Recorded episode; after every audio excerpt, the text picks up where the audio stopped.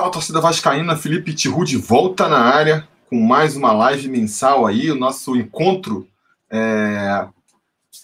nosso encontro mensal, né, onde a gente, eu, eu, sorteio uma camisa, acho que eu entrei meio errado aqui, vou repetir de novo, então, estamos fazendo mais uma live mensal aqui, né, é...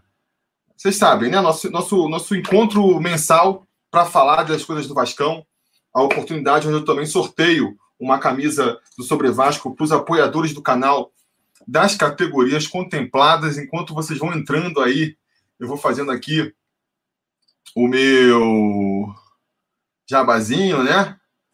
O Igor vendo aqui falando, finalmente pegando essa live. Olha aí, eu estou fazendo um horário um pouco diferente dessa vez, né? Seis horas aí. Agenda complicada aqui, de pai de família e tudo mais. É... Agradecer a todo mundo que está entrando aí, né? É... Opa, Alexandre Toledo, novo membro. Valeu, Alexandre, é... pela força. É, é, essa live aqui também é um oferecimento dos apoiadores do canal, né? Que é muito por, por conta delas que a gente faz aqui o nosso essa live todo, todo mês. Uh, lembrando aqui, ó, você pode ser é, apoiador aqui do, no YouTube a partir de três reais. Com três reais você já, já tem esse. É, se destaca aqui no chat, pode botar emojis e já pode participar do bolão sobre Vasco. Né? Com oito reais você pode participar também no nosso grupo exclusivo no WhatsApp. Você entra na categoria oito reais, já aparece ali o link para você entrar no grupo. E a partir de 20 reais, além de tudo isso, você tem também aí o direito a, a sortear uma camisa, né? A entrar no, na, na promoção da camisa. Se você apertar aí o botão de membros, vocês vão ver aí é, todos os benefícios que tem cada categoria. É, até para falar nisso de, da questão aí do, do bolão sobre Vasco, vou compartilhar com vocês aqui ó, a tabela de como está como está o troféu Gato Mestre até aqui. O Anderson Cunha foi quem é, o Anderson Cunha é quem está liderando aí o nosso troféu Gato Mestre desde o começo da temporada. Ele lá no começo já acertou os resultados e vem mantendo aí a, a, a, a dianteira, né? Se ele realmente se sagrar é, gato, conselheiro Gato Mestre de 2020, ele vai ter liderado aí de ponta a ponta, tá com oito pontos, mas tem o Pedro Gondim ali, ó, chegando na cola dele, aos poucos foi chegando com sete pontos. O Léo Turtim e o Gabriel Melo vão logo em seguida com seis pontos também. Então vocês podem ver que está embolado ali. Fábio Barbosa vem em quinto com cinco pontos. Depois vem o André, Digão. O Vag Collins aqui ganhou, fez mais um ponto nessa partida agora contra o Defesa e Justiça, já colocou com quatro. Então tá tudo em aberto ainda, galera. Porque no Troféu Gato Mestre é assim: se você acerta o placar sozinho, você ganha um ponto. É, acerta com mais de uma pessoa acerta, mas considera certa, cada um leva um ponto. Mas se você acerta sozinho, você ganha três. Então, é, o Gabriel Melo mesmo é um conselheiro novo aí. Ele entrou, acertou dois placares sozinho, já em sequência assim, já fez seis pontos, já foi lá para a rabeira. Então, é, quem, quem quiser entrar aí, é, pode entrar, ainda dá tempo, ainda dá tempo, né? E aí acima, insisto, né? Quem quiser entrar ali e ver os benefícios, vocês entram. Deixa eu ver com quantos estamos aqui: 10, é, 11 está subindo aí a cada instante. Vão deixando o like aí, galera, para que o pessoal seja avisado dessa live. Tá num horário meio alternativo, né? É, digam aí se vocês gostam desse horário, que vocês preferem? aquele horário lá de 9 e meia, 10 horas que eu faço normalmente, ou esse horário aí de, de, de 6 horas é melhor? Digam aí nos comentários, deixem os likes, a gente vai analisando. Quem quiser também, estamos aqui 4 minutos, vamos esperar mais um minutinho aí para a galera ir chegando. Quem quiser também ajudar aí a gente, é... vou deixar aqui, ó, ou pelo Superchat, ou se tornando um membro aqui, ou então no apoia.se barra sobre Vasco, lá é, é, mais em conta ainda. É... Segunda-feira é meu aniversário, então quiser deixar um superchat de presente aí, é... eu vou aceitar. Alexandre Toledo, eu entrei agora no valor de 3 reais. Pode participar do bolão? Pode, Alexandre. Quando. Quando tiver o próximo é, preleção sobre Vasco, que vai sair no domingo, você deixa seu palpite lá e já vai estar concorrendo automaticamente. Diz é, qual vai ser o placar e quem vão ser os artilheiros. Às vezes as pessoas esquecem de botar o artilheiro, é importante porque o artilheiro é critério de desempate, beleza? A galera está elogiando aqui. O Christian Osório também aqui, a conselheiro, achando que mais cedo é melhor. Esse horário está de boas. Quem está assistindo agora está achando bom, né? Meio assim, também essa pergunta foi meio direcionada. Mas vamos então começar aqui a responder as perguntas. O Fábio Fernandes, ó, deixou aqui. Você sabe como é que funciona, né? A gente vai aqui é, uma horinha mais ou menos respondendo as perguntas, conversando com vocês. E lá no final da live eu vou fazer o sorteio da camisa entre os apoiadores aí das categorias contempladas. Então vamos começar aqui com o Fábio Fernandes, que quer saber. Fala, Tihu, Lucão ou Fernando Miguel? Cara, é... eu acho que o Lucão está jogando melhor, né? O Lucão, assim, são dois jogos, mas ele mostra uma segurança, né, uma confiança para a torcida maior do que o Fernando Miguel. Eu estou com a grande maioria da torcida nessa daí. Agora, apesar disso, eu acho que é, vai continuar sendo, vai, o Fernando Miguel vai recuperar essa titularidade quando ele for liberado aí da Covid. É, não sei se vai ser já na segunda-feira ou se vai ser depois, porque ele é um cara mais velho, tem autoridade no elenco, a gente sabe como funcionam essas coisas no futebol, né? É, então, acho que ele vai continuar sendo titular por um tempo, sim. Agora, o, Fernando, o, o Lucão tá deixando uma sombra grande, né? Se ele começa a falhar, se ele começa a. Porque o Fernando Miguel estava numa fase boa também, né? Então, eu acredito que, que o Fernando Miguel ainda vai ser titular, por mais que, se a gente for analisar aí é, o que cada um está jogando, o Lucão, para mim, é melhor. Tum, tum, tum, tum. Capa. Ah, o pessoal fala assim. Ah, tá aqui o Digão Salles desejando, o Digão que também é membro do canal, mas lá pelo Apoia-se. Valeu, Digão. É... Olha aí, Danilo Persila contribuindo com o Superchat. Valeu, Danilão. Grande Felipe, na lata, neto bonecão do posto ou Henrique. Abraço. Cara, Danilo, eu acho que assim, é, depende, né, cara? Depende é, do esquema tático. Eu acho que no esquema tático do Ramon, por exemplo, fazia muito sentido você ter o Henrique ali, que era praticamente um terceiro zagueiro. Eu acho que ele marca melhor do que o Neto Borges. O Neto Borges, às vezes, se enrola lá atrás, fica um pouco assustado. Nesse esquema tático, agora do Sapinto, que você precisa mais do apoio dos laterais, aí o Neto Borges, para mim, é melhor, né? Porque ele tem uma qualidade ali é, ofensiva mil vezes melhor do que o, do que o Henrique, né? Ele cruza com força, o João Grande gosta de falar. Então, nesse esquema tático aí do, do, do Sapinto, eu prefiro o Neto Borges. Aqui o Francisco Amorelli, que foi o vencedor da camisa de outubro, prestigiando aí a gente. É... Digão Salles, quando você acha que o Juninho vai ter uma chance nesse time? O Portugal tá de brincadeira. Cara, que não tá... eu tava comentando ontem até no, lá no Portão 9. Depois eu fui ver também a live do, do Garoni. Eu estava pensando, no Portão 9 eu falei, cara, deve ser uma questão disciplinar, porque não é possível que o Juninho, é, que o Portuga não veja aí as qualidades do Juninho, né? Ninguém tenha falado para ele como ele foi bem contra o Bragantino, como ele foi bem contra o Santos. É, porque tem espaço, né? Calma aí rapidinho, só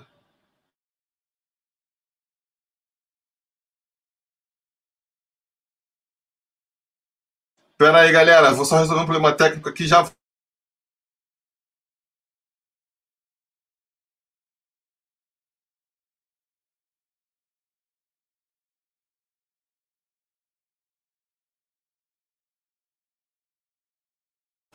Estamos de volta, seis horas da tarde. Tem esse problema, a casa está agitada, né? Então a gente às vezes tem que interromper para resolver alguns probleminhas aí. Mas o que eu falava assim do Juninho. Então, cara, eu acho que é o seguinte: é, as teorias. Não é possível, eu, não, eu, me recuso a acreditar que seja só uma implicância. É,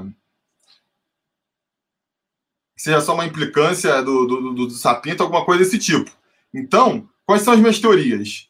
É, eu acho que ou ele fez alguma indisciplina, o português está puto com alguma indisciplina que ele fez lá, ou então o Garoni ontem levantou uma questão lá, comentaram, perguntaram, é, comentaram assim, pô, tá, eu achei ele meio fora de forma. Quando ele entrou contra o São Paulo, achei ele meio, meio né, cheinho, não sei o que lá. Isso pode ser também. Ele tá vindo aí de uma contusão atrás da outra, de repente deu uma relaxada, deu uma engordada, não tá com aquela forma física ideal, e talvez por isso ele esteja sendo é, deixado de lado. Eu acredito que é uma explicação dessa, por mais que o Sapinto não tenha usado essa justificativa quando foi alegar ali a, a, o não aproveitamento do Juninho, né? Mas eu acredito que seja alguma coisa nesse sentido, porque não é possível que seja só uma opção é, de preferência do, do Sapinto, né? Vamos ver aqui.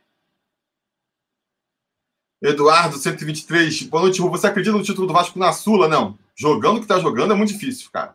A gente vai conseguir passar enquanto pegar esses adversários mais fraquinhos aí, que nem foi o Caracas, que nem é, é o Defensa e Justiça.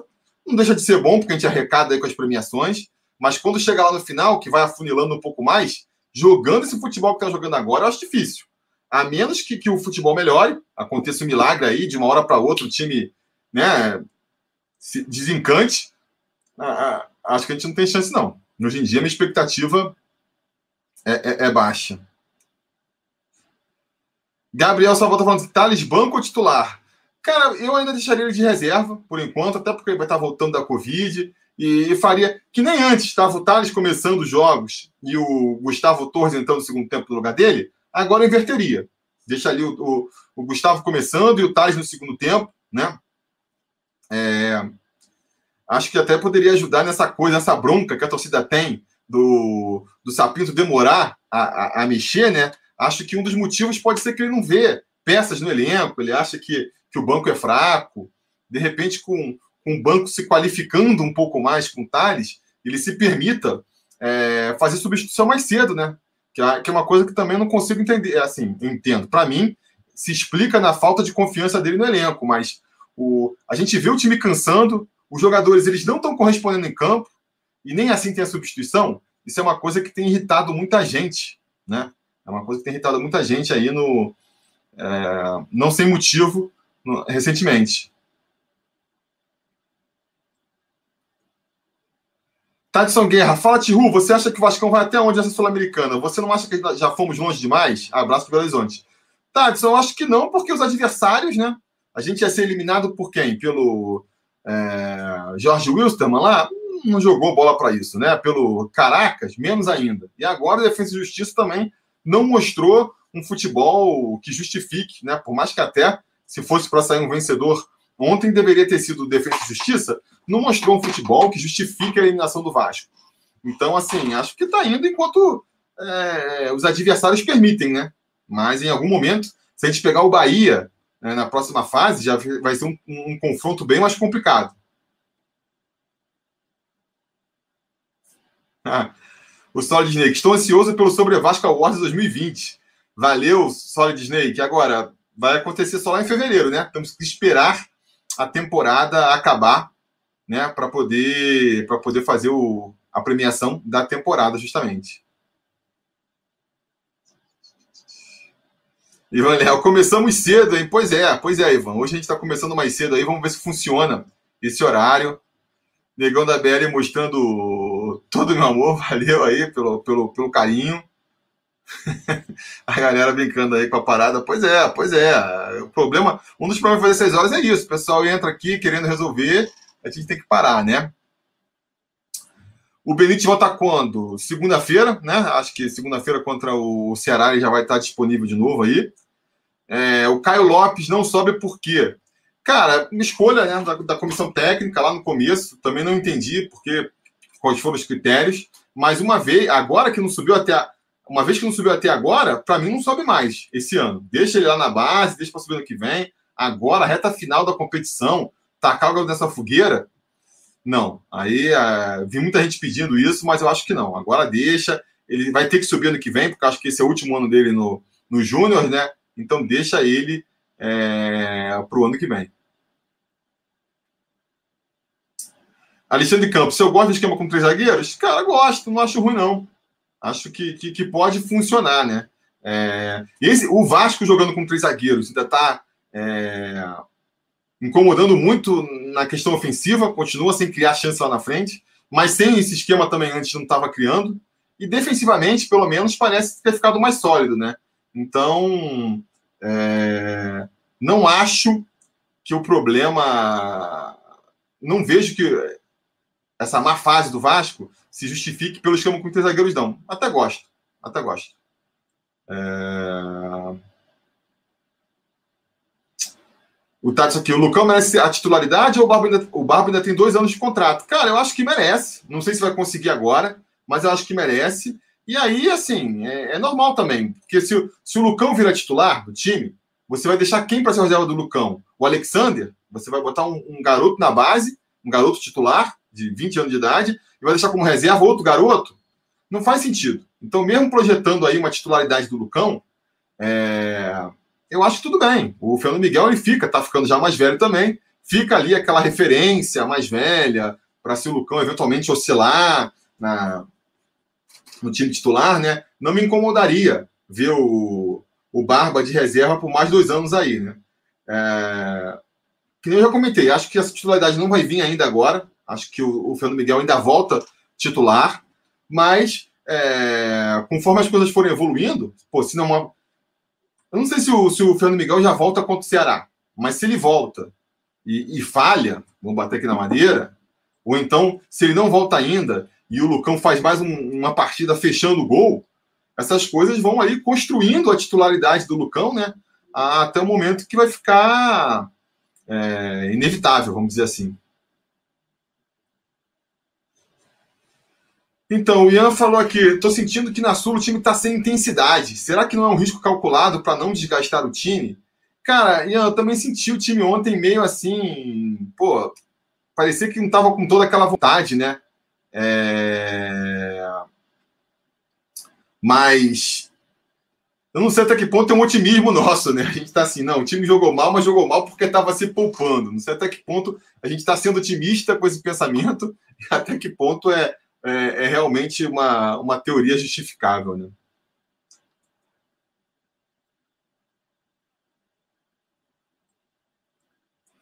O Negando da Velha. Porra, tio, mas fala real. Tu acha que Bahia, Júnior Barranquilla e Vélez são adversários impossíveis de serem batidos? Eu não acho, não, negão. Agora a questão é a seguinte, né? É... O Bahia, a gente tomou 3 a 0 dos caras lá. A última vez que a gente enfrentou eles, a gente tomou de 3 a 0 Então, assim, o Vasco tá muito mal. O Vasco tá muito mal. Se o Vasco tivesse um pouquinho melhor, né? É... até para poder se, se concentrar mais na, na Sul-Americana, né? A gente tá ali na. Por exemplo, uh, se a gente tivesse um pouquinho mais tranquilo no Campeonato Brasileiro, agora nessa, nessa semana, que a gente podia fazer? Não, vamos poupar os, os reservas, sei lá, vamos botar um, um poupar o Benítez no jogo contra o Ceará e, e o foco ficar sendo o jogo da volta aí de quinta-feira contra o, o Defensa e Justiça. Não tem como fazer isso. Para mim, o jogo mais importante da semana é o jogo contra o Ceará em São Januário. Então, essa até a, a falta de foco atrapalha nessas horas aí, né? Então, assim, qual que é a minha postura pro, em relação à Copa Sul-Americana? Eu não estou torcendo também para ser eliminado. Se a gente conseguir ir levando e se classificando, beleza, vamos vendo, né? Como é que as coisas vão desenrolar. Mas eu acho que com o Vasco jogando o que está jogando, vai ser difícil, cara. É, a gente sonhar com o título de Sul-Americana passa inevitavelmente por esse Vasco melhorando e melhorando bastante, sabe? Não é jogando mais do que, do que jogou contra o esporte, do que jogou contra o São Paulo, que foram as últimas partidas onde o Vasco jogou melhor aí nos últimos tempos.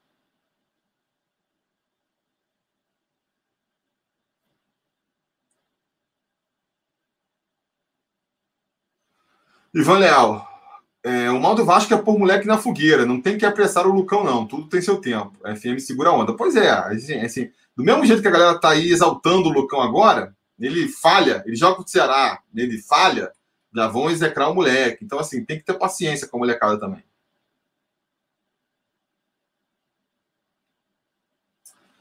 Gabriel, Gabriel Duque aí contribuindo com o Superchat, valeu. E ele falando aqui, em jogo onde a vitória é fundamental, o Vitor Ceará, não seria melhor voltar o Andrei, que possui uma parte vertical, mas um passe mais qualificado, eu acho, né? Um passe mais vertical e qualificado? Eu acho que sim, Gabriel. Eu acredito que o Andrei vai voltar nesse jogo contra o Ceará. Porque é... contra o São Paulo, quando ele foi barrado, é, é, a gente tinha a perspectiva de ver um adversário pressionando o Vasco, jogando muito no, no, no campo defensivo do Vasco, né? E, e, e uma necessidade de reforçar a defesa para tentar é, bloquear os ataques adversários. Agora, contra o Ceará, por exemplo, a postura vai ser diferente. O, o, o Vasco vai ter que partir para cima, o Vasco vai ter que tentar criar as chances, e por conta disso, é, eu, eu, eu iria com o André também. Todas as decisões, é, em todas as posições onde você pode ser mais ofensivo, eu seria. Então, por exemplo, é, na zaga, não abrir a mão do Andrei, que é um zagueiro que pode fazer um passe, que nem fez para o Léo Matos ali na, no jogo contra o, de ontem, justamente. Na esquerda, tem que ser também o, o Neto Borges, que é um, um, lateral mais ofensivo. No meio, tem que ser o Andrei. Eu acho que, que as escolhas têm que ser nesse sentido mesmo.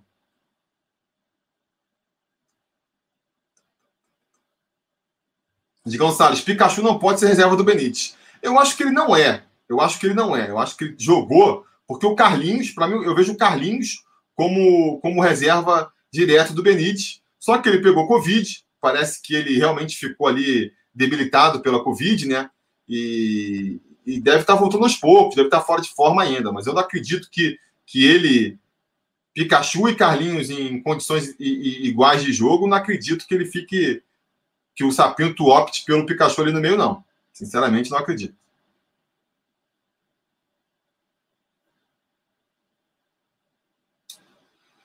Alexandre Toledo, alguma notícia da justiça? Até onde eu sei, não, Alexandre, e acho que, pelo que os meus conselheiros jurídicos ali, entre eles o Danilo, que estava aqui até pouco tempo, falaram, cara, não vim criando muitas expectativas, porque a justiça pode demorar bastante nesses casos ali, né? por mais que seja irritante para a gente, ainda mais com as partes pedindo ali, é, como é que se fala, entrando com, com agravo toda hora, é mais uma coisa que o, que o juiz tem que levar em consideração, tudo isso vai atrasando aí uma, uma eventual decisão do, do nosso desembargador lá. Cara, aqui ó, tem uma questão que é interessante. O Rafa Rocha tá, Rafa Rocha tá falando assim: não tem essa de jogar moleque em fogueira. Quando o cara joga bola, ele entra e faz a diferença. Exemplos: Felipe, Pedrinho, etc. Né, nas dificuldades que aparecem oportunidades. Mas, Rafael, o Pedrinho e o Felipe, quando eles apareceram, eles não estavam na fogueira. Eles entraram num, num, time que já tinha um, um Juninho Pernambucano mais se. É, um Juninho Pernambucano, um Ramon, que já tinha um pouco mais de catimba, carimba ali no, no meu campo, né? um pouco mais de, de cancha. Ele tinha o, o Edmundo puxando toda a atenção do time para ele, Evair, veteranaço, Mauro Galvão, veterana, veteranaço. Eles é, entraram no esquema muito mais confortável do que do que do que entra hoje em dia a molecada, entendeu? O, o Pedrinho, ele tinha que ficar brigando por posição ali com Juninho e com Ramon. Então ele entrava na boa, ele não estava produzindo, saía fácil. O Thales, o Thales esticou-se a corda pra caramba com o Taj porque não tinha quem botar no lugar dele. Essa que era a verdade, né? E acho que nesse sentido é que pode rolar um pouco de fogueira. Você bota o moleque e o moleque vai ser a solução, né? É... Não que eu acho assim, eu também acho que é, a, a, perspectiva de ver isso mudando no Vasco, é, ela não, não acontece tão rápido. Não é uma, uma, perspectiva de que amanhã a gente já consegue resolver essa questão. Então não tem jeito. Tem que, tem que botar os moleques na fogueira mesmo, né? e, e paciência. Alguns vão ter que ir para esse sacrifício assim, mas, mas que eu acho que atrapalha, eu acho que atrapalha. Eu acho que atrapalha, né? Então, assim, essa, é, é, só essa, essa pressão que já surge, por exemplo, agora, tá todo mundo pedindo aí, sobe com. É, sobe, sobe com o com Caio Lopes, sobe com Caio Lopes, não sei o quê. Quando ele entrar no time, vai se criar uma expectativa de que ele vai resolver. Essa cobrança no Juninho vai se criar uma. uma Cria-se, vai se criando naturalmente uma expectativa de que o garoto vai resolver. E aí, quando não resolve, já sentencia, ah, não presta mais, sabe? E isso pode atrapalhar um pouco a cabeça do jogador, né? A gente viu até o próprio Sapinto falando uma coisa nesse sentido, né? Da torcida pegar leve com jogadores. Então, acho que atrapalha. Eu acho que atrapalha, não é a maneira ideal de subir os jogadores mas insisto, não vai, não vai mudar da noite pro dia também, então é nessas condições que tem que subir com a molecada mesmo, né? Mas de parcimônia, escolhendo um de cada vez. Não dá para sair botando todo mundo também na base e para cada posição tenta se resolver com, com o moleque da base.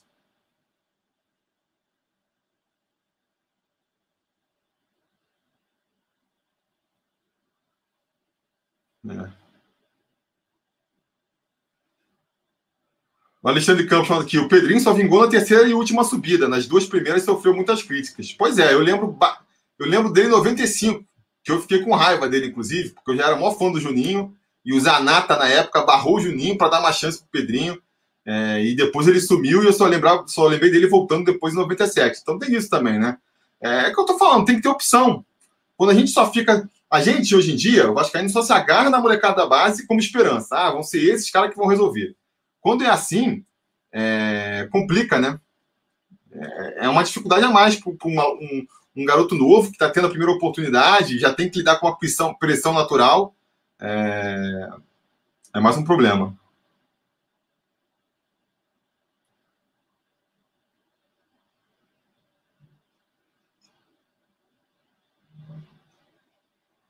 Herbert Gabriel, perdeu as esperanças no Lucas Santos? Cara, eu perdi. Eu, eu perdi um pouco, sim.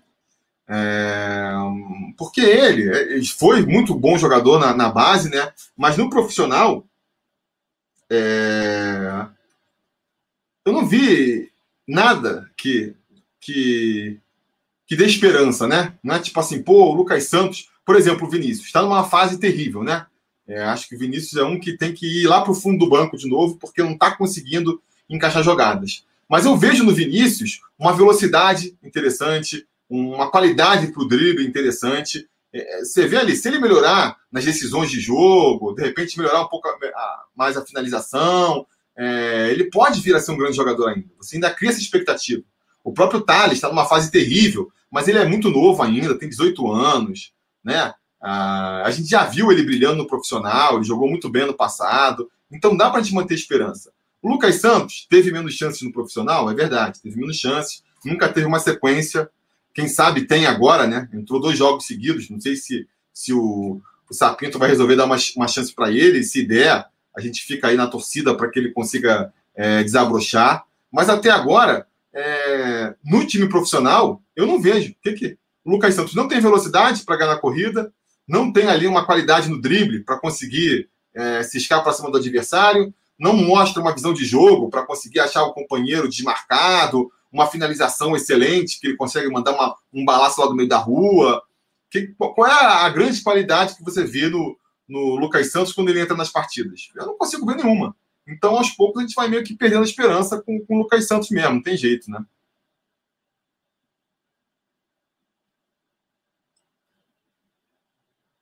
É, o Francisco Moleque, para você, qual foi a ideia da marcação alta no jogo de ontem, se na partida contra o São Paulo funcionou a marcação baixa? Então, é, contra o São Paulo, eu não sei muito qual é o jogo do, do, do, Defensa e Justiça, não sei se o Sapinto sabia, né? Contra o São Paulo, a gente sabia que o São Paulo ia ataca lá em cima mesmo. A, a jogada do São Paulo é, é, A chance de você pegar o São Paulo de, de, de calças curtas é jogando na velocidade. Chama ele para o seu campo e tenta. Tanto que você vê no gol do, do Cano, é um contra-ataque que o Cano sai do próprio campo.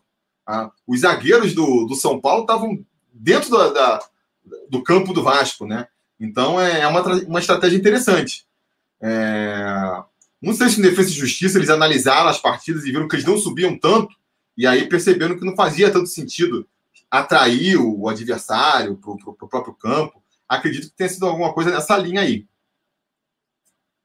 O Sérgio aqui, do Paixão da Gama, falando, o Levin disse que eles, eles estão pedindo que, que o desembargador reconsidere e não agrave. É, pois é, essa questão aí, galera, judicial, eu, sinceramente, é, não sou juiz, tenho um pouco de preguiça para ver esses termos, então, assim, eu estou deixando aí a justiça decidir. O que eu fiz é, em relação aí é, é, tirar isso da cabeça pelo momento, assim, quando, quando sai uma decisão do desembargador aí, a gente vê o que, que ele decide e a partir daí é, trabalhamos com essa realidade, né? Ficar agora também nessa expectativa e discutindo, as pessoas ficam, ah, não, porque isso, porque aquilo, e. Cara, na prática, quem vai ter que decidir vai ser o juiz, sabe? E acho que essa altura, não sei, nem sei se a pressão popular influencia lá no, no desembargador, né? Então, assim, acho que está meio que entregue, né? Quando ele decidir, vai estar tá decidido.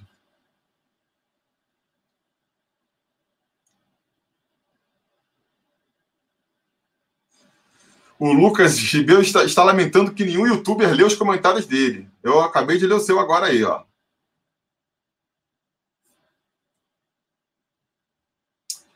Alexandre, Ricardo Graça foi muito criticado. E olha o zagueiro que é hoje. Miranda, Juninho, Lucas Santos, Vinícius. É, é, é verdade. O Alex, o Alexandre aqui tá, tá fazendo uma coisa verdade. A gente não pode desistir dos jogadores, né? Acho que um problema que, que a torcida tem com a molecada da base é que eles veem o jogador do jeito que ele é hoje e não imagina que ele pode evoluir.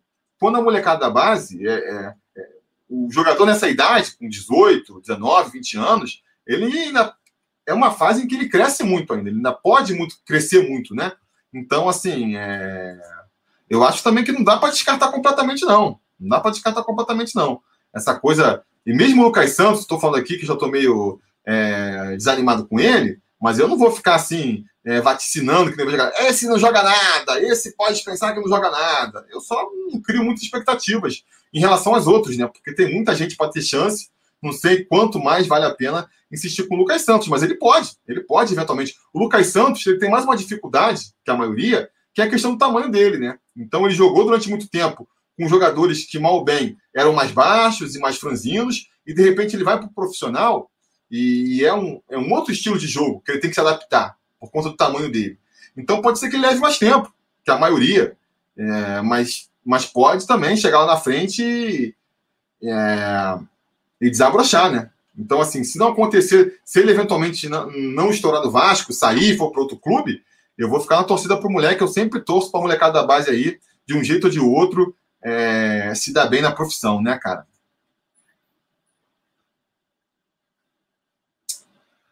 É, o Matheus Escari. Felipe, você acha que o Vasco deveria jogar com três zagueiros só contra os times mais fortes que o nosso? Matheus, cara, acho que não necessariamente. A gente tem essa ilusão de que jogar com três zagueiros é necessariamente jogar com, com um time mais é, defensivo, mas isso não é necessariamente uma verdade. Você joga com três zagueiros, mas você libera mais os laterais para subir, o time tá, tá, tá, ofensivo também, né? É, tem muitas vezes que a gente vê um esquema que é um 4-4-2, um é, sei lá, esses 4-2-3-1, e você vê que tem um cabeça de área que o cara vai lá pro meio dos zagueiros. Então, assim, na prática, tá jogando com três zagueiros também. Mas aqui no, no Brasil a gente criou esse estigma, né? De que jogar com três zagueiros é, é, um, é, é jogar defensivamente, é tranqueiro. E acho que até por isso a gente vê pouco os treinadores apostando nesse esquema. Teve que vir um português lá da Europa para testar é, um esquema com três zagueiros. Acho que, como os nossos laterais não são grandes marcadores, né? Se você for botar o Neto Borges, o, o Léo Matos até que marca bem, mas o Pikachu não marcava, nem o Caio Tenório. Eu acho que fa fazia sentido tentar esses três zagueiros, né? É, e protege um pouco mais ali também o, os próprios zagueiros, ficam o espaço que eles têm que cobrir é mais curtinho. Eu acho que a gente pode ir com três zagueiros até o final. Isso não me incomoda necessariamente, não.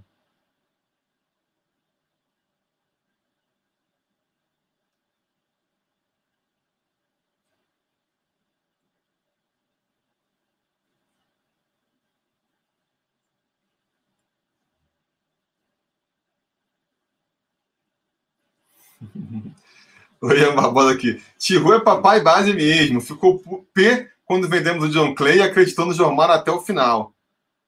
O Jomar eu não acreditei até o final, né? Não sei. É, mas talvez tenha acreditado no Jomar por mais tempo do que, do que seria razoável, né? E o John Clay, quando ele saiu, realmente fiquei chateado. Achei que ele poderia ser um, um, um bom jogador, né?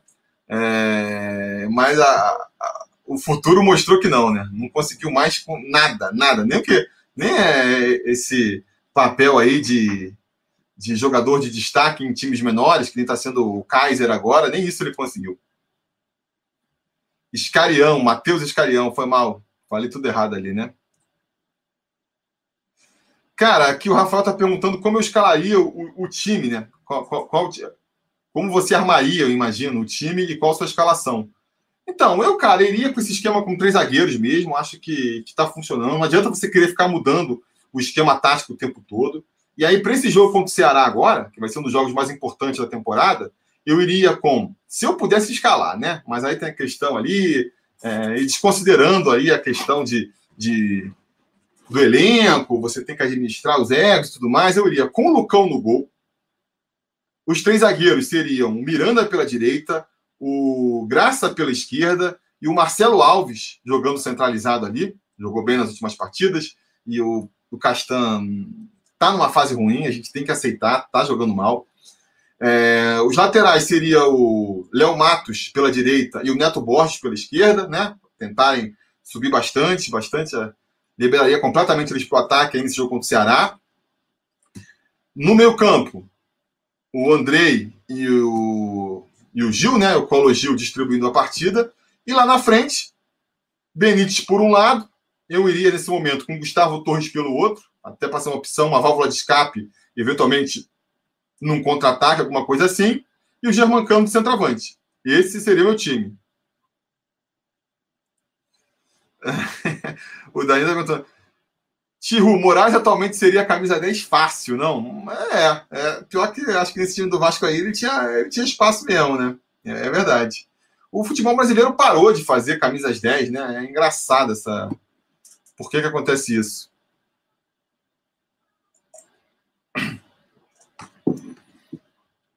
Felipe Klein aqui. Você prefere Marco Júnior errando tudo ou Andrei sem correr e se escondendo do jogo? Então, Felipe, Xará, depende do jogo. Contra o São Paulo, acho que foi interessante o Marco Júnior ali, porque ele ele erra, mas pelo menos ele corre mais e acaba dando ali mais intensidade para o meio campo.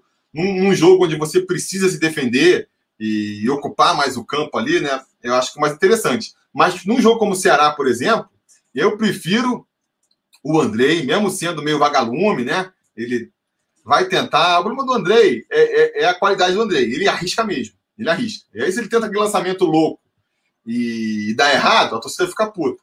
Mas quando ele acerta, aí caramba, né? Por exemplo, o, o gol contra o Caracas, lá do, do Thiago Reis, foi de uma boa enfiada do Andrei, que eu não vejo o Marco Júnior fazendo. Ele enfiou a bola, quem lembra ali, ali pela direita, ele deu uma enfiada para o parede chegar na linha de fundo e cruzar para o Thiago Reis fazer o gol. A gente não vê o, o Marco Júnior dando esse, esse passe mais vertical para frente, né? Que nem o Miranda deu também. É, faz um pouco de falta esse tipo de passe, né? E se a gente pensar que o grande problema do Vasco é o ataque, que o time não consegue criar jeito nenhum, eu acho que as opções que melhoram o ataque, né, de uma maneira ou de outra, são as melhores opções.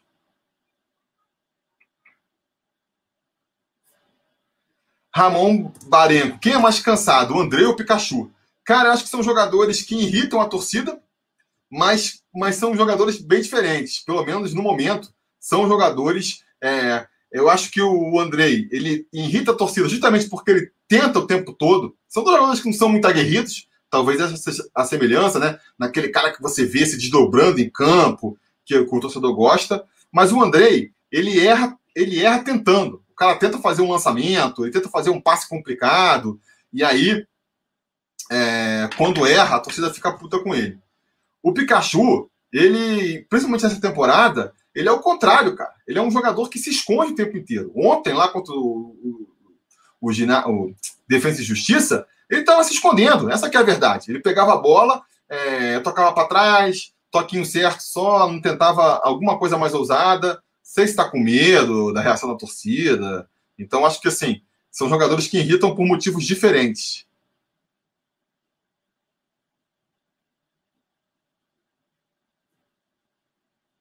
Olha aí, o Daniel estima, contribuindo com cinco reais. Valeu, Daniel. É, ansioso pela análise das contratações de 2020, com o placar de Tiru versus Campelo, ah, que nem fiz no passado, né? Salve, Tiru, te acompanho desde a obscura Série B de 2016. Olha aí, ó. Então tá desde o comecinho do canal. Valeu, Daniel. É, vamos fazer as comparações aí. Acho que esse ano, mal ou bem, foi, foi melhor, né? Porque no passado contratou demais o Vasco e pô, foi quase tudo tiro na água. Dessa vez a gente teve o Cano, que foi uma boa contratação o Benítez, o Léo Matos até agora parece uma boa contratação também, é, o Marcelo Alves, né? Então, assim, por mais que tenha tido umas furadas aí, que nem o, o Guilherme Parede, acho que esse ano o, o futebol do Vasco foi bem melhor nas contratações.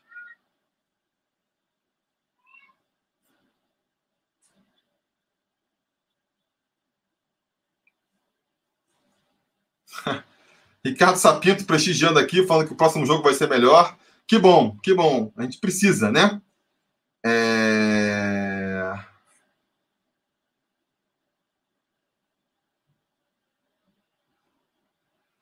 O Rafael Rocha. Felipe, o Claudinho do Red Bull joga muita bola.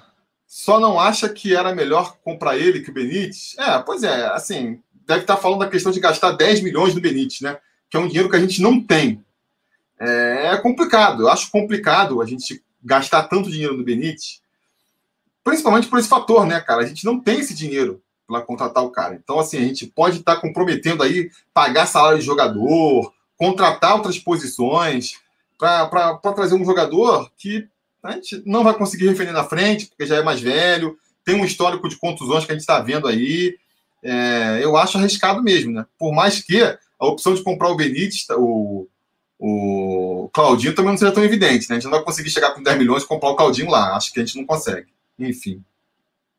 Olha aí, Daniel Vasconcelos, dando feliz aniversário adiantado. Tomara que com vitória nosso Vascão. Valeu, Daniel, aí, apoio do canal também. É... Tomara, né? Tomara que venha com vitória aí. O CR Vasco da Gama aqui perguntando se o Benítez volta na segunda. Eu acredito que sim. Eu estou convicto disso. Se ele não voltar, vai ser, vai ser uma decepção bem grande para mim. É, o Anderson falando que o Léo Gil também foi uma boa, é verdade. O que me incomoda um pouco nessas contratações, né, é que é tudo, é, é tudo empréstimo. E aí a gente fica nessa situação. Ou a gente gasta um dinheiro que não tem para comprar, né, que nem vai ser com o Benítez, ou então vai embora no final do ano. O, o Colo Gil também até o meio do ano que vem, eu acho, né? Então, assim, isso é a parte ruim, né? O ideal era que já trouxesse, tenha confiança no cara, já traz com um contrato mais longo, que nem foi com o Cano, por exemplo. O Ian Barbosa perguntando se o SBV Awards, prêmio sobre o Vasco Awards, vai ser em dezembro ou em fevereiro no final da temporada. Vai ter que ser no final da temporada, né, Ian? Porque como é que a gente vai, né? Vai ter que ser quebrando a tradição histórica aí do, do, do Sobre Vasco, de sempre o último vídeo do ano ser o Sobre Vasco Awards. Esse ano não vai dar para ser assim. Acho que uma pandemia aí de escala global meio que justifica essa quebra da, da tradição.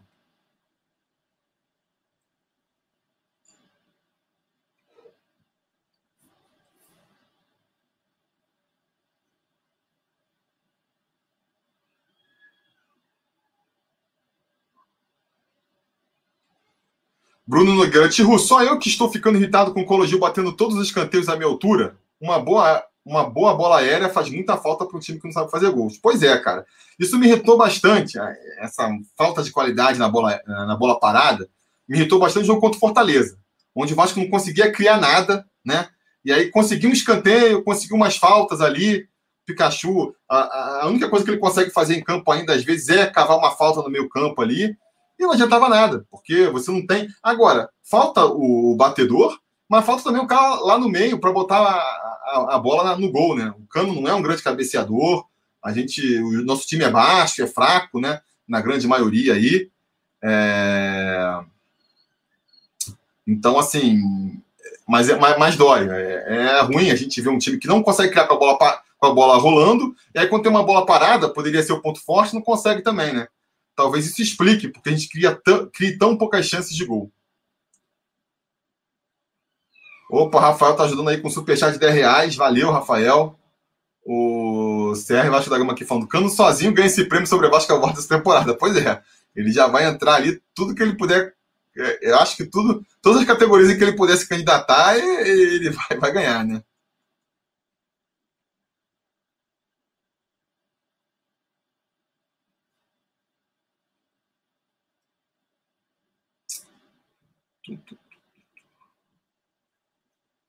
Rafael Souza, cheguei agora, mas você falou sobre os contratos que estão se encerrando, de quais perebas vamos nos livrar?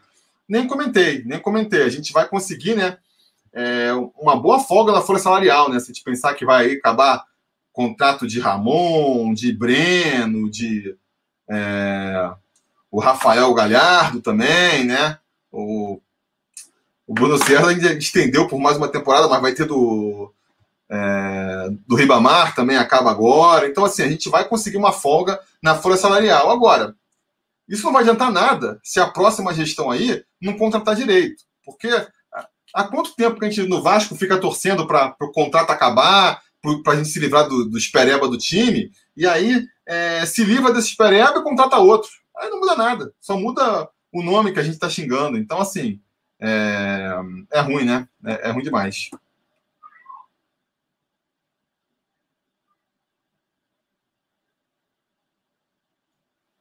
Rafael aí pedindo, ó, como é ele está falando, então É, vou botar aqui, né? Para quem quiser ajudar aí, ajudar a gente é uma força.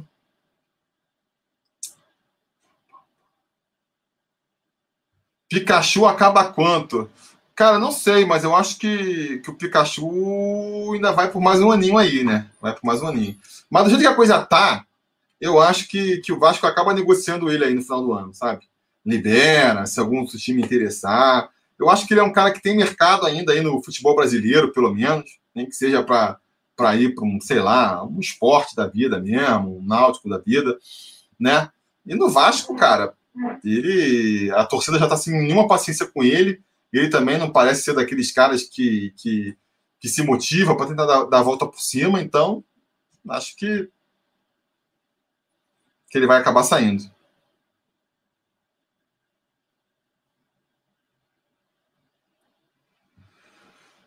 Cadê aqui? Eu renovaria com Benítez e Marcelo Alves, o resto manda para o Azerbaijão. Com o Marcelo Alves é fácil, né? Marcelo Alves é do Madureira aí, tranquilo. Agora, o Benítez tem que pagar ali 10 milhões pro, pro Independente lá, senão. Aqui, o TV. Boa noite, Felipe. Não acha que o Marcelo Alves merece ser titular?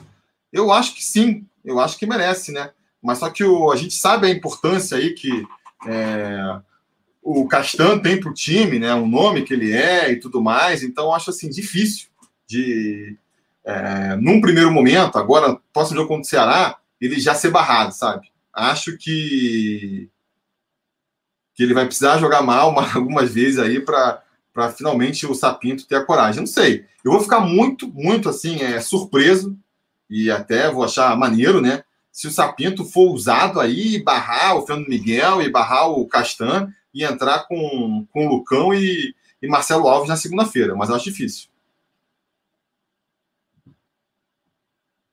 O Danilo aqui. Tiru, talvez demore um pouco, mas tenta por alto escalar o melhor e o pior Vasco que você viu jogar. Cara, é difícil, né? É difícil porque o pior, principalmente, tem muito jogador ruim, né? Tem muito jogador ruim. É... O melhor, é... dá para falar os melhores times, né? O, o, time que mais me empolgou foi o time de 97, porque foi ali é, primeiro título nacional que eu vi do Vasco mesmo, né? O de 89 eu ainda era muito criança, não pude acompanhar direito. E era uma galera identificada com o Vasco também. Então, é, se no papel a gente for avaliar e até chegar, pode, vamos chegar à conclusão de que o time de 2000 era mais qualificado, eu tenho ali uma ligação mais forte com o time de 97.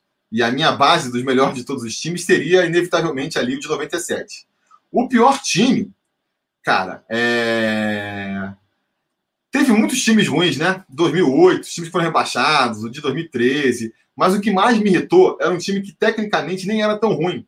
Mas o de 2015 era muito ruim também. Mas o que mais me irritou, cara, é, foi o de 2014. Porque era um time descompromissado, cara. Era um time que estava ali fazendo hora para acabar a temporada. Aquele time ali que tinha o próprio Douglas, né? O, o Kleber Gladiador. Acho que foi um equívoco também do Vasco de contratar esses caras para jogar segunda divisão. Cara, é assim, é um time que. Se teve uma temporada que eu pensei em abandonar o Vasco, falar assim, cara, eu vou, não vou acompanhar o Vasco esse ano, não. Vou voltar só no ano que vem. Foi esse de 2014 aí. Mas o vice é grande, a gente assistiu, assisti pô, a maioria daqueles jogos. Triste demais de assistir. Triste demais.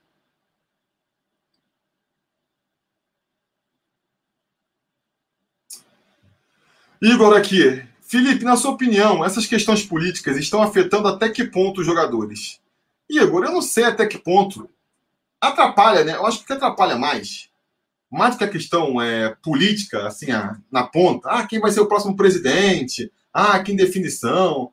Eu acho que, que isso é mais um reflexo, na verdade, a, a confusão nas eleições é um reflexo da bagunça que é a política do Vasco, a parte administrativa, e essa bagunça, ela também se reflete ali na administração dos jogadores, né?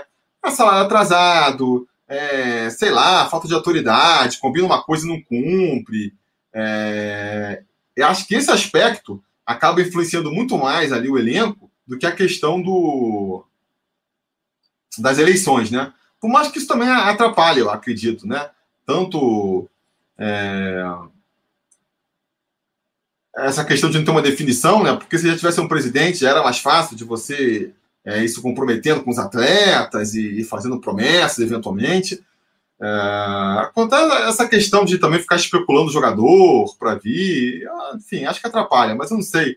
O Vasco já vinha mal antes disso também, né? Então, assim, acho que atrapalha médio, assim. É mais uma das coisas que atrapalha, vamos dizer assim.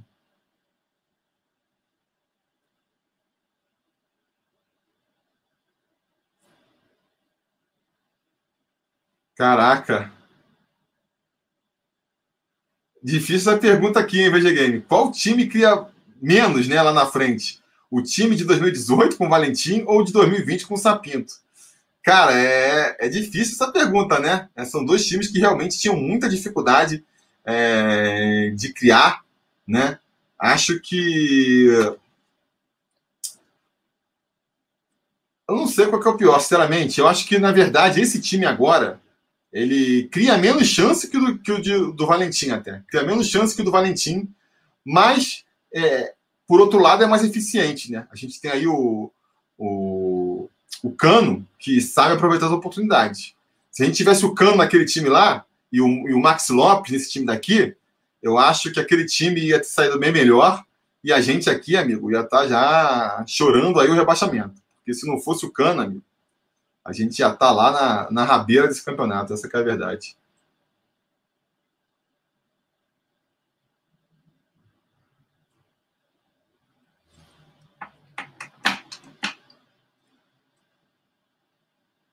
Sheldon Cardoso, Tihu, os salários estão em dia? Boa pergunta, boa pergunta. Parece que tinha acertado ali quando fechou aquele patrocínio lá com o mercado Bitcoin, mas eu não sei, né? Cada mês que passa, é, na dúvida, está atrasado de novo. Se a gente não, não viu as notícias aí, é porque provavelmente está atrasado de novo.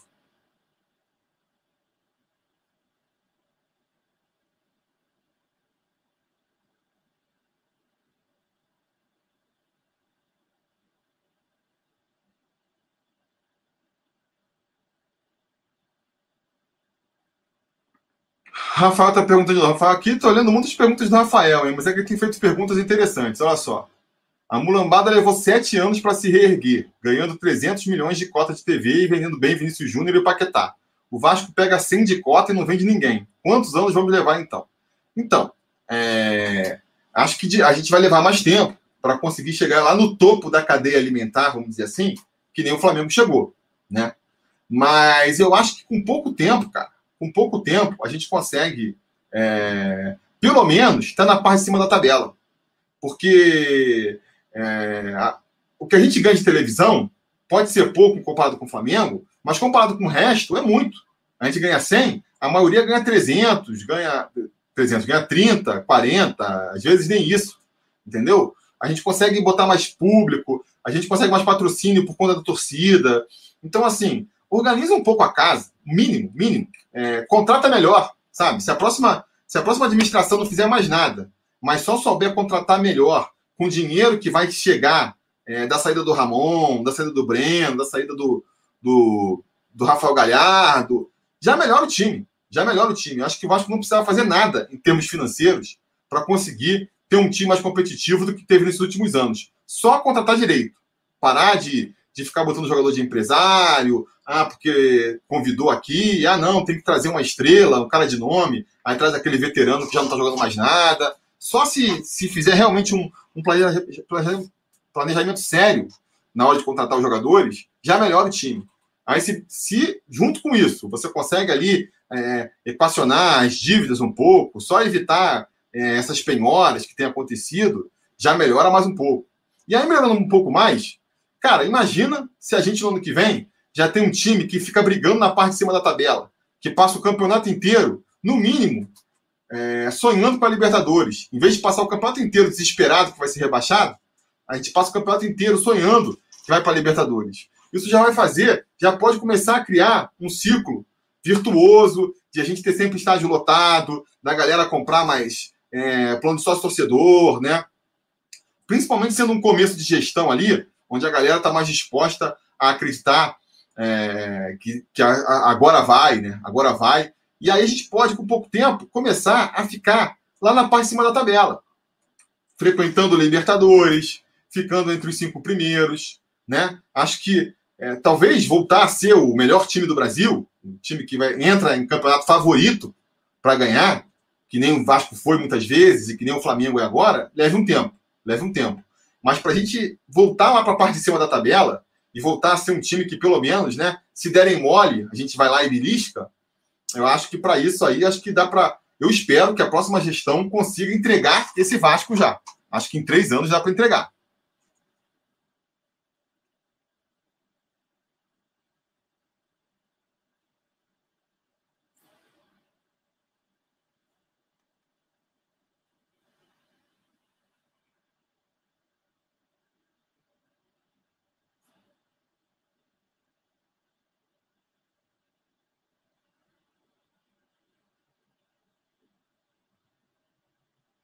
Deixa eu ver aqui.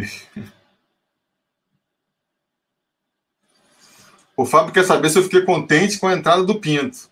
Cara, quando o Pinto apareceu, eu fiquei feliz. Achei que era uma novidade, né? Mas agora já estou meio decepcionado com o Pinto já. Já estou um pouco decepcionado com o Pinto. Não, não, não, mudou muita coisa, né? Então, assim, mas eu ainda acredito no Pinto. Ainda acredito que o Pinto vai levantar o Vasco aí.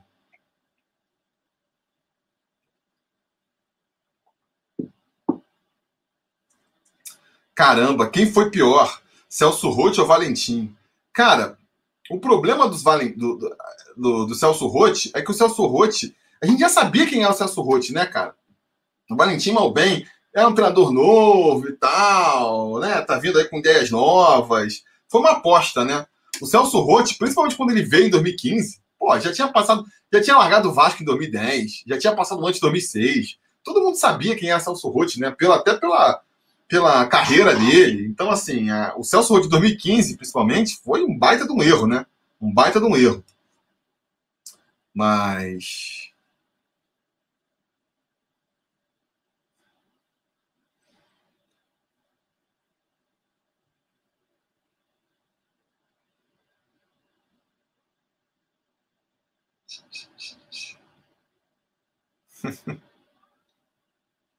Eu tô falando que o Celso Roth é menos pior porque se vestia sem aquelas fivelas de cowboy. Pois é, se a gente for, for, for, for ver pela parte aí fashion, aí realmente Celso Roth ainda é, é, ganha. Paulo Eduardo pedindo aí um alô para Arapa, Arapiraca, Alagoas. Salve, Arapiraca. O Danilo Persilo lembrando que o Valentim ao menos não rebaixou a gente, é verdade. Bateu na trave ali, né? Mas não rebaixou.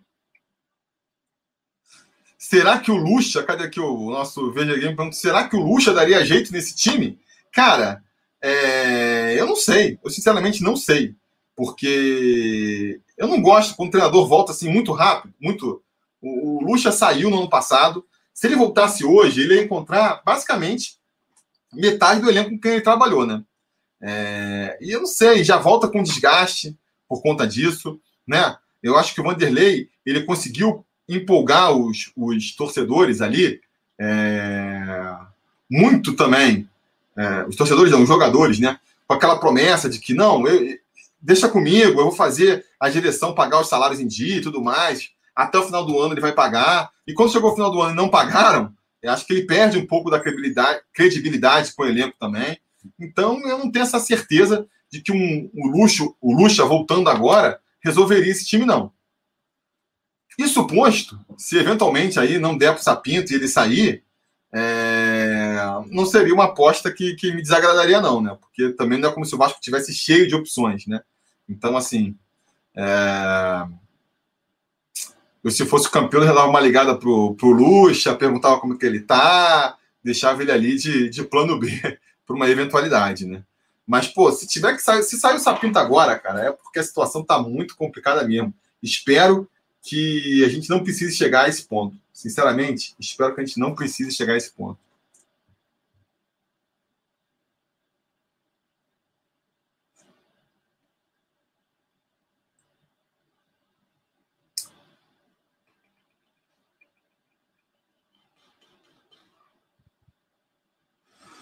Elton Bogarim. você não acha que o Sapinto dizer que vamos sofrer até o final não é jogar a toalha porque o elenco é fraco? Cara, é... Elton, eu acho que ele realmente, assim, ele tomou um choque de realidade com esse elenco. Ele chegou com uma ideia, e aí depois dos primeiros jogos ele viu e falou assim: é, cara, vai ser difícil, cara, vai ser duro, vai ser duro. Aí ele começou a fazer esse esquema com três zagueiros. Não, vamos, vamos se preocupar então aqui de ficar fechadinho lá atrás, depois a gente resolve lá na frente. Eu acho que rolou ali uma, uma decepção do Sapinto com esse elenco. Eu não esperava encontrar um time tão é, fraco, né? Tecnicamente, ou então em termos de, de motivação mesmo. Eu acho que ele meio que se decepcionou com esse elenco do Vasco aí. Mas, assim,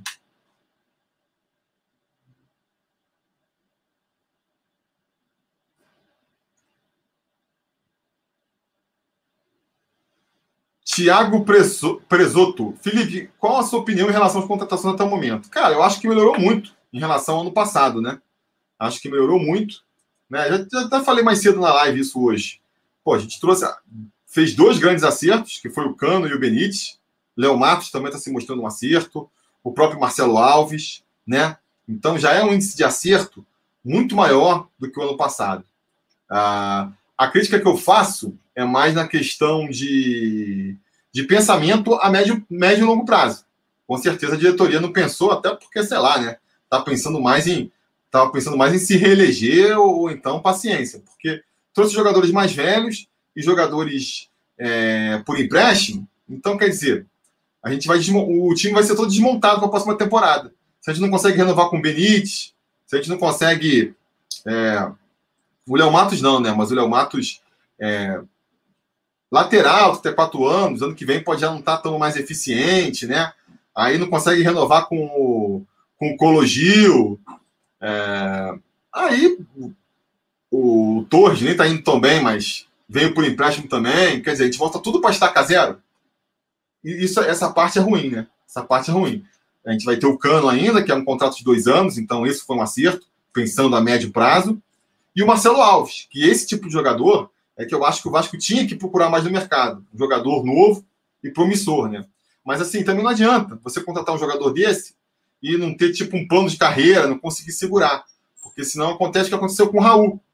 Chamou a atenção do mercado, mas como estava atrasado, o Vasco teve que quase liberar de graça ali, ganhou um trocadinho só para liberar, sem, sem problemas judiciais, para o Bragantino, né? É, mas é um perfil de jogador que eu acho que faz mais sentido para o Vasco nesse momento. Igor Catatal, o Paulo Vidal tá falando aqui, ó. Marcelo Alves merece, merece renovar. E o Catatal. O Marcelo Alves, com certeza. Se o Vasco não renovar com o Marcelo Alves, caramba, vai estar tá fazendo aí uma, uma burrice tremenda. O Igor Catatal, cara, eu, eu já não sei, não. Sinceramente, eu acho que a gente deve conseguir na base um jogador melhor, ou então continuar prospectando aí, alguém da Série B. Acho que a gente consegue um jogador melhor do que o Catatal que já é velho, né? Já tem 25 anos, quer dizer, é um jogador que dificilmente vai evoluir, além do que já apresentou até agora. Então, acho isso.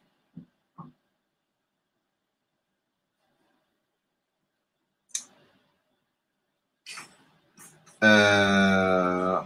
Gabriel Duque está falando que, Felipe, todos sabemos que o elenco é fraquíssimo, mas você não acha que o cenário de estabilidade política ao longo do ano influenciou a equipe? Olha o Fluminense onde está com um elenco pobre. Eu acho que, cara, que eu já comentei aqui, mais do que estabilidade política, é a estabilidade administrativa, né? Atrasar salário, ah, não tem um CT para treinar ainda, fica treinando lá, né? É... Acho que isso atrapalha mais, sabe? Acho que isso acaba atrapalhando mais. É... se a gente tivesse ali uma. Até mais um, um esquema mais profissional, um diretor de futebol ali mais atuante, né? É... salário em dia, acho que isso ajudaria, daria ali uma, uma, uma, uma, estrutura que faria esse mesmo time render mais. Né? Vamos ver se no ano que vem. Salário, isso é básico, né, cara? Tem que montar um time que você sabe que vai conseguir pagar ao longo do ano. Ficar atrasando quatro meses de salário, que nem o Vasco atrasou aí, agora é, não está mais com quatro meses porque fez uma negociação que empurrou uma. É, como é que o pessoal fala lá? É, foi, foi, foi tipo uma pedalada, né? Uma pedalada fiscal lá com pedalada salarial com, com... Ah, isso, isso sempre atrapalha, sempre vai atrapalhar. Não tem como achar que não vai atrapalhar.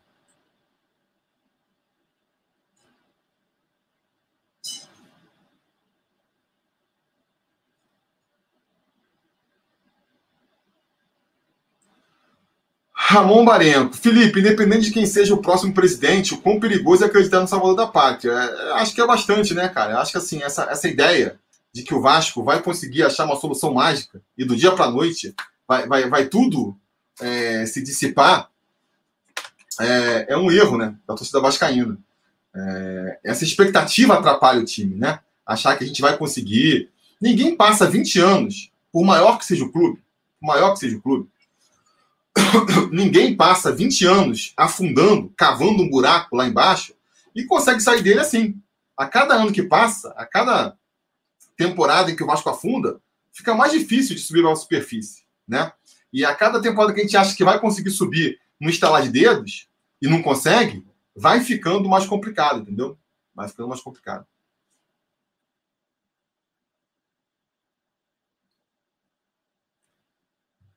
Everton Amorim pedindo aí um salve para Serra Espírito Santo. Salve. Júnior Bastos falando aqui. Acredito que o Sapinto consiga levar até o final o Vasco e o Vasco termina no meio da tabela. Eu espero que também, Júnior, porque se a gente tiver que trocar de novo de treinador, começar um trabalho de, de, do zero de novo, conhecer o elenco, mudar o esquema tático, uh, é porque a gente vai estar numa situação bem complicada, bem complicada. Eu acho que a gente pode até falar que não deu certo o Sapinto, né? Tá, sei lá, tá pagando em, euro, tá pagando em euros para trazer um, um Zé Ricardo que, com sotaque. Mas agora que já trouxe, amigo, é torcer para ele chegar até o final. O Lucas Dias, Benítez ou Nenê? Benítez, com certeza, é um jogador muito mais mais moderno, vamos dizer assim, né? Porque o Benítez, além de ajudar na frente, ele ajuda na marcação também. É um leão em campo, se entrega, volta na marcação. O, o Nenê precisa de um esquema todo especial para ele, porque ele não marca, ele já não volta para marcar. Não marcava nem quando estava no Vasco. Então, assim, aí você já tem um Fred lá. É... Realmente ali o Odair Helman tá tirando lei de pedra lá no Fluminense.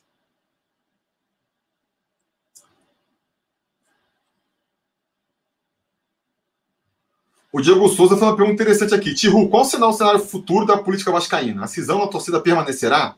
Quais os efeitos reais? Salgado teria governabilidade? Cara, eu acho que. Eu não acredito que essa cisão permanecerá. Eu acho que. Eu acho que. A torcida vai esquecer, que nem a torcida briga no estádio. Já, já cansei de ver no estádio a galera brigando. Ah, porque o Pikachu tem que sair, não, o Pikachu tem que ficar. Ah, Henrique, o Neto Borges, cara. Já vi os caras se xingando, xingando a mãe. Acaba o jogo, o Vasco venceu, os caras vão, se abraçam. Eu acho que o Vasco passa pela mesma coisa. Vai ter uma pressão a mais, é claro. O próximo presidente vai entrar mais pressionado. Mas a maneira de abafar essa pressão e, e de unir a torcida vascaína de novo é dando resultado. É dando resultado. Então, assim, o próximo presidente tem mais esse motivo aí não bastasse toda a pressão uh, que já tinha, tem mais essa, né? Ele vai ter que, que dar resultado, mostrar que está levando o, Vasco ou mais rápido ou mais devagar, né? É, mas vai ter, que, vai ter que trazer uma melhora palpável para a torcida comprar bronca, né? Porque se ficar fazendo besteira, montar time para ficar brigando para não cair, é... eu acho que Aí, aí, aí ele vai ficar com mais pressão, né? Vai ficar que nem tipo Campelo, assim.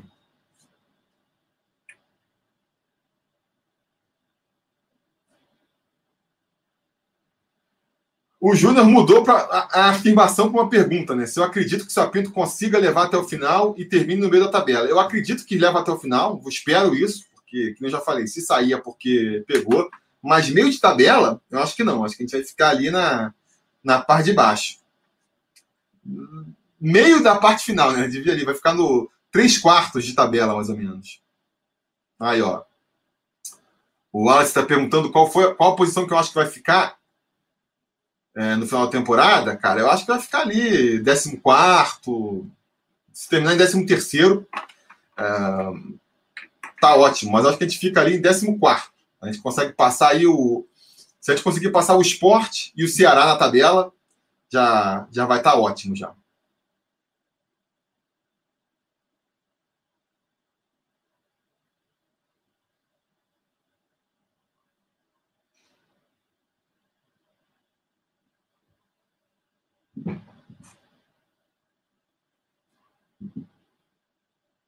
Shailon, Chiru, você acredita que se um time grande hoje cair, ele não consiga subir? Acho que o Botafogo cai e não volta. Pois é, a questão não é um time grande, né? A questão é um time endividado. O problema do Botafogo é que eles estão com uma dívida muito grande. A papo aí de um bilhão de reais. E aí, você já está com esse problema, você cai, vê sua receita cair lá para baixo, aí fica muito difícil mesmo. Aí fica muito difícil mesmo. E esse é o problema. O pessoal discutindo muito aí sobre Levin, Salgado, o que, que é. O, o problema de, do Levin, que eu vejo, o principal problema, é dele é, escalando aí, encavalando a, a dívida do Vasco, subindo, é não dar certo, eventualmente não dá certo. E mesmo que você torça pelo Levin, você tem que aceitar que a possibilidade de não dar certo existe. E aí, se não der certo, e o Vasco não consegue renegociar as dívidas, não consegue é, trazer de volta, né? Porque qual que, qual que é o discurso do Leve?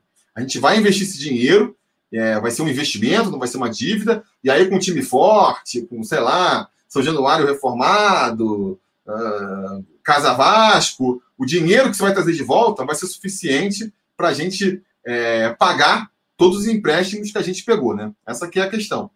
Ah, então, você tem que assumir o seguinte: é um risco. Pode acontecer, pode não funcionar. Pode não funcionar. De repente o Vasco não consegue. Monta um timão, mas não consegue ser campeão, não consegue a premiação. Por um motivo ou por outro, não consegue é... o retorno mesmo que espera, uma crise mundial que está acontecendo. E aí a gente vê o Vasco, que já tem uma dívida grande, de 600 milhões, subindo para um bilhão. Aí vai ficar muito difícil. Esse é meu medo principal né, né, nessa proposta aí da, do Levin, né?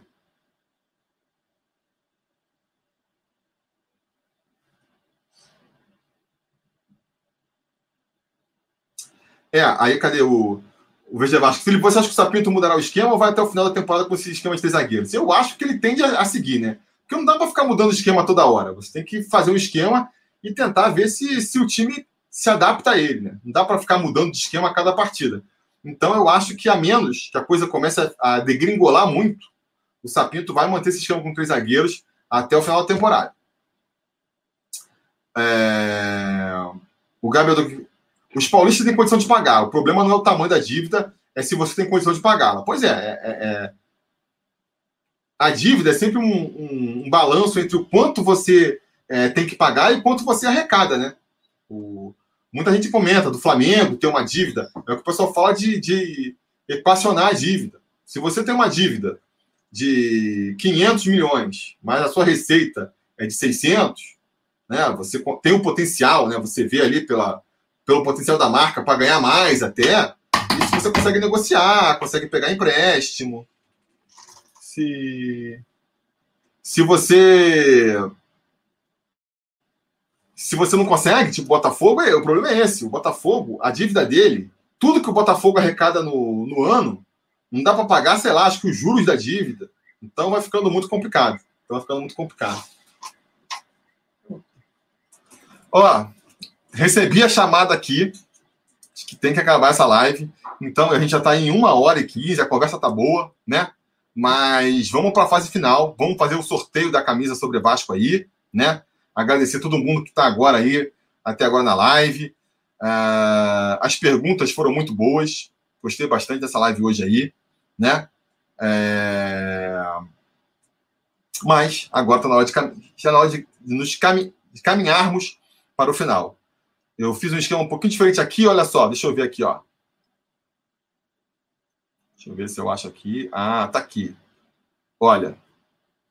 Aqui está o, os números dos nossos conselheiros que estão concorrendo. Alguns nomes estão repetidos, porque são conselheiros que contribuem aí numa faixa maior e você ganha o dobro ou até o triplo de chance de ganhar, né? O fato é que são 53 números que a gente vai sortear. Então, deixa eu botar aqui agora a nossa tela o, Calma aí.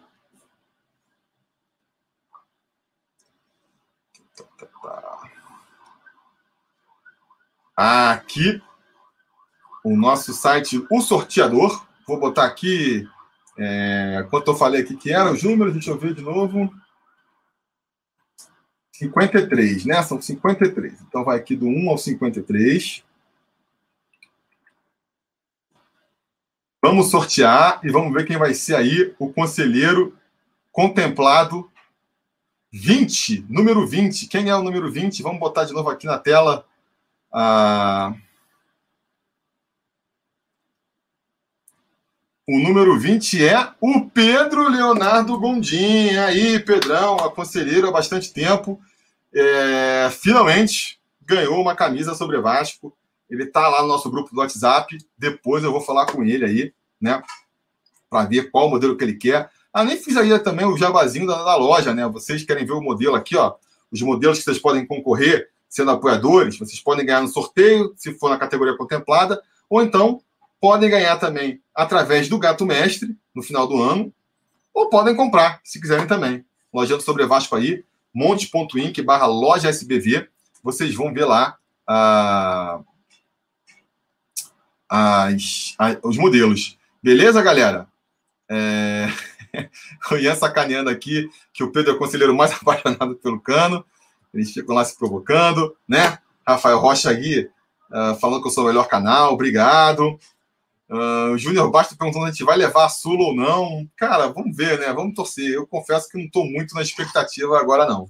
Estou mais torcendo para a gente conseguir levar aí é, é o Campeonato Brasileiro com tranquilidade. Essa é a minha expectativa. Mas, enfim, encerramos por aqui então. Muito obrigado a todo mundo aí que, que, que compareceu. Vamos ver se a gente faz aí. É, sempre que eu faço a live mensal, eu falo, tem que fazer mais vezes, né? Tem que fazer mais vezes. É, vou tentar, vamos ver, né? Chamando os conselheiros, se bobear aí. Vamos agitar isso aí. Beleza, galera? Muito obrigado por todo mundo, então. A gente vai se falando.